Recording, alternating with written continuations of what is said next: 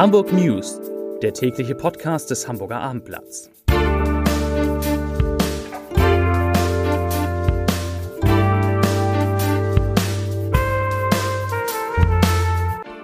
Herzlich willkommen. Mein Name ist Lars Heider und heute geht es um eine schwere Explosion in Ottensen. Weitere Themen. Die Corona-Hospitalisierungsrate in Hamburg fällt unter den Wert von 1. Der Sturm sorgt für 650 Einsätze von Feuerwehr und Polizei und der HVV schafft endgültig die Schnellbusse ab. Dazu gleich mehr. Zunächst aber wie immer die Top 3, die drei meistgelesenen Themen und Texte auf abendblatt.de. Auf Platz 3 diese Sylter Traditionsrestaurants schließen für immer. Auf Platz 2 Hamburger Corona-Regelwerk kommt bundesweit. Und auf Platz 1 Explosion neben Kita in Ottensen, Mann außer Lebensgefahr. Das waren die Top 3 auf abendblatt.de. Die von Hamburg bereits angedachten Kontaktbeschränkungen für ungeimpfte kommen nun deutschlandweit. Sie dürfen sich künftig, also die ungeimpften, nur noch mit zwei weiteren Personen aus einem weiteren Haushalt treffen. Überregionale große Sport-, Kultur- und ähnliche Veranstaltungen sollen, das hat auch die Ministerpräsidentenkonferenz beschlossen, nur mit begrenzten Zuschauerzahlen durchgeführt werden. Die Kapazität soll auf 30 bis 50 Prozent der Veranstaltungsorte begrenzt werden. Und die Teilnehmerzahl soll in geschlossenen Räumen höchstens 5000, im Freien höchstens 15.000 Personen umfassen. Das betrifft natürlich in Hamburg auch den HSV und den FC St. Pauli. Und das Silvesterfest wird auch in diesem Jahr wieder deutlich eingeschränkt. Unter anderem sollen in Hamburg und überall in Deutschland private Feuerwerke verboten werden. Am heutigen Donnerstag meldete die Hamburger Gesundheitsbehörde 891 Corona-Neuinfektionen. Das klingt viel und das sind auch 151 Fälle mehr als gestern, aber 64 weniger als am Donnerstag vor einer Woche. Und damit sinkt die Inzidenz leicht und liegt nun bei 245,9 Neuinfektionen je 100.000 Einwohner in den vergangenen sieben Tagen. In Hamburgs Krankenhäusern werden aktuell 217 Menschen mit Covid-19 behandelt. 67 davon auf einer Intensivstation. Die Hospitalisierungsrate, also die Zahl der in Krankenhäusern aufgenommenen Corona-Patienten je 100.000 Einwohner und Woche, die sinkt in Hamburg weiter von gestern 1,19 auf jetzt 0,92. Das ist mit Abstand der niedrigste Wert in ganz Deutschland. Und auch das erfreulich, 218.910 Hamburgerinnen und Hamburger haben bereits eine Auffrischungsimpfung erhalten. Das entspricht einer Quote von 11,8 Prozent.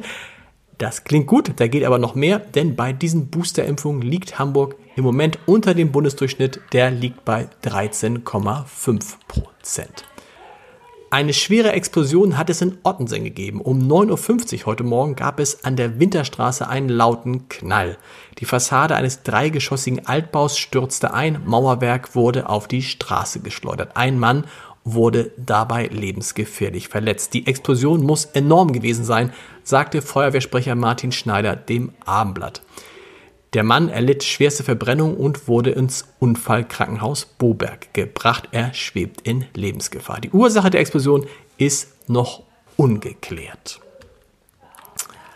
Zum Auftakt einer neuen Bahnstreikwelle bei Airbus haben rund 100 Beschäftigte vor dem Tor des Airbus-Werkes auf Finkenwerder heute gegen die Umbaupläne des Konzerns demonstriert.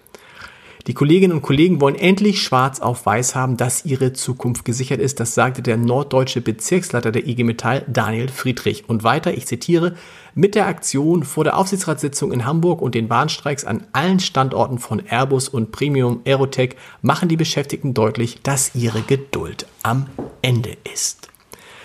Der erste Wintersturm namens Daniel ist in der Nacht über Hamburg gezogen. Umgefallene Bäume, Gerüste und Straßenschilder sorgten für insgesamt 216 Feuerwehreinsätze sowie etwa 450 Einsätze der Polizei.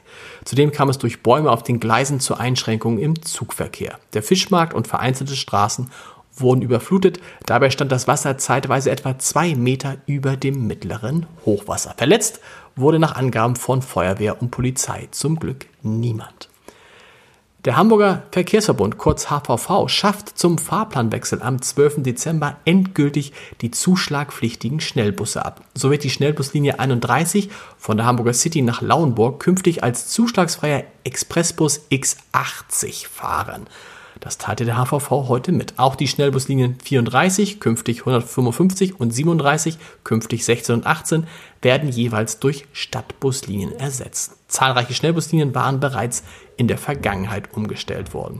Die AKN richtet für die A1 zwischen Eidelstedt und Kaltenkirchen sowie für die A2 zwischen Norderstedt Mitte und Ulzburg Süd an Wochenenden einen stündlichen Nachtverkehr ein.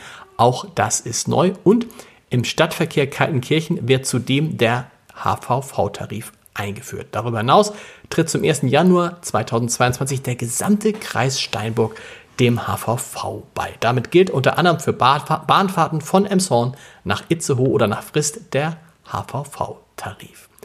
Zum Sport. Zweitligist FC Ingolstadt beklagt vor dem Auswärtsspiel am Sonnabend beim FC Hansa Rostock mehrere Corona-Fälle. Im Rahmen der standardmäßigen Durchführung von Schnelltests habe es im Profiteam positive Befunde gegeben, die sich bei PCR-Tests bestätigt hätten. Das teilte der Tabellenletzte, Tabellenletzte der zweiten Liga heute mit. Warum sag ich das?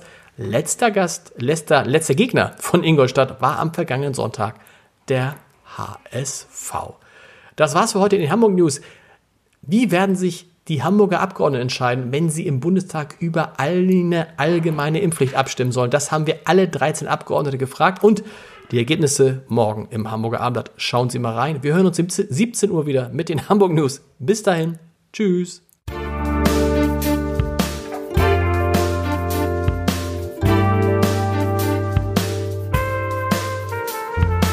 Weitere Podcasts vom Hamburger Abendblatt finden Sie auf abendblatt.de slash podcast.